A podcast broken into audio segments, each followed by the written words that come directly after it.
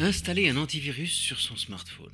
Hmm, une question qui revient de plus en plus souvent. Et à vrai dire, si j'ai longtemps estimé que ce n'était pas vraiment nécessaire, hmm, je pense qu'il est temps de revoir cette position. Alors je vous explique pourquoi, mais aussi comment dans cet épisode.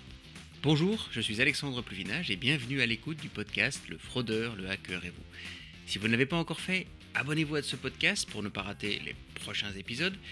Et vous pouvez aussi me soutenir et soutenir le podcast en partageant les épisodes sur vos médias sociaux, que ce soit LinkedIn, Facebook, etc. Les épisodes sont gratuits et donc je ne paye pas de publicité non plus sur Internet, ce qui fait que vous êtes ma seule source de promotion. Alors merci et même un tout grand merci à ceux qui le font déjà.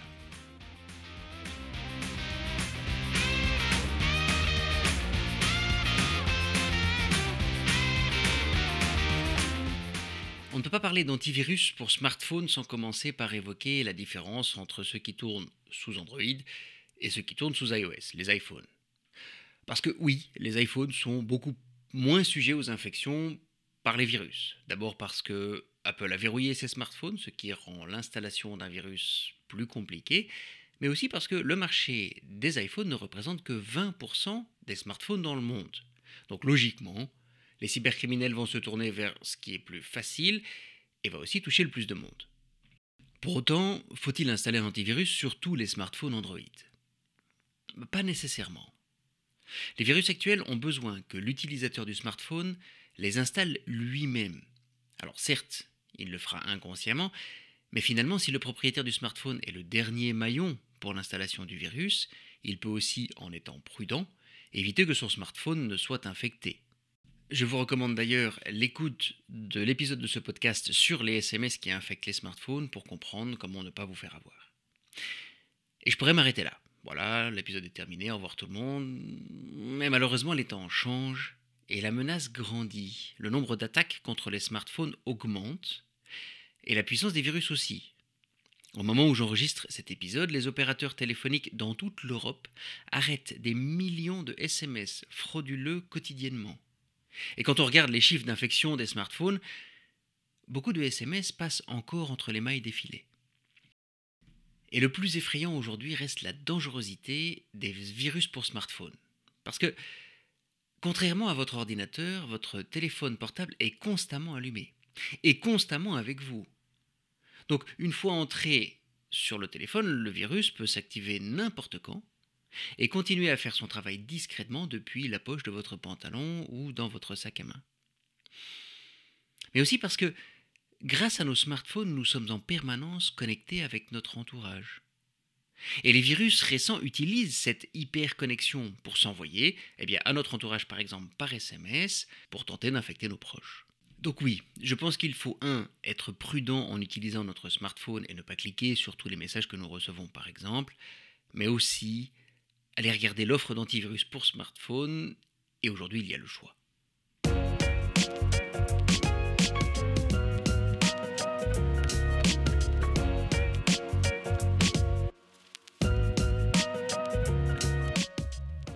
Quel antivirus choisir?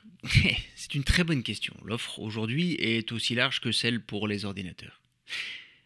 Et si vous regardez bien, vous aurez le choix entre les versions gratuites, les versions payantes et les offres que j'appellerais multiplateformes, c'est-à-dire des antivirus qui protègent votre ordinateur à la maison, mais aussi votre tablette et votre smartphone. D'ailleurs, si vous possédez déjà une de ces offres, peut-être que vous avez un antivirus pour votre smartphone intégré, allez quand même voir.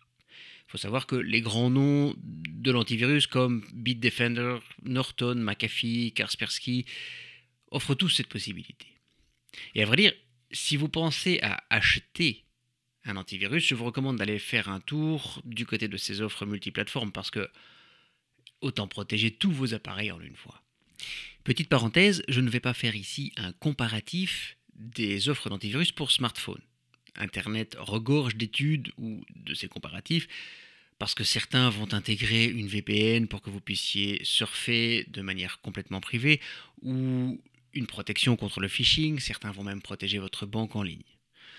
C'est à vous de choisir ce que vous souhaitez avoir comme protection et le prix que vous souhaitez y mettre. Mais face à ça, il y a aussi des offres gratuites. Alors que valent-elles?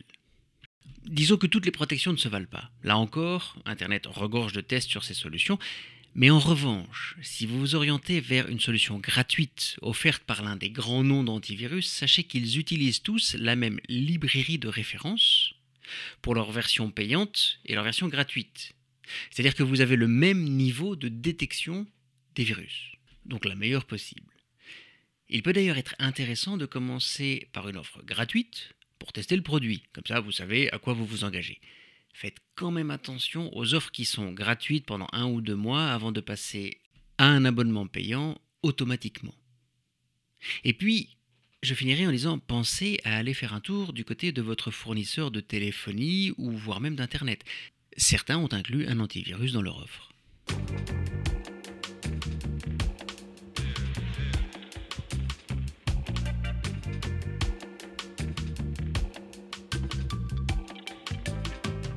Dernière question à laquelle nous allons nous intéresser dans cet épisode.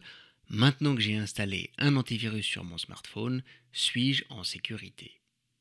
Alors, la réponse est oui, mais cela ne doit pas vous empêcher d'être prudent. Je m'explique. Les meilleurs antivirus protègent beaucoup d'aspects de votre vie en ligne, y compris le phishing ou le fait de surfer sur des sites qui pourraient être dangereux.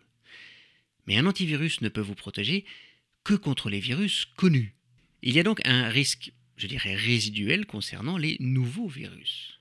Maintenant, soyons clairs, pour la grande majorité des utilisateurs, ce risque est très petit.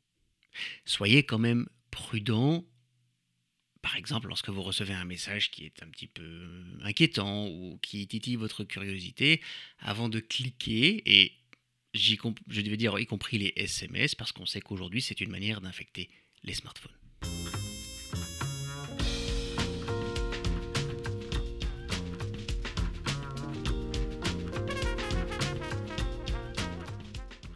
En vous abonnant à ce podcast, vous serez toujours informé des nouveaux risques en ligne, et en plus c'est gratuit, alors pourquoi s'en priver?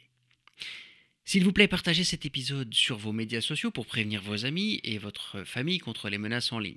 Je le disais en introduction, ce n'est qu'avec votre aide que je peux faire grandir cette chaîne.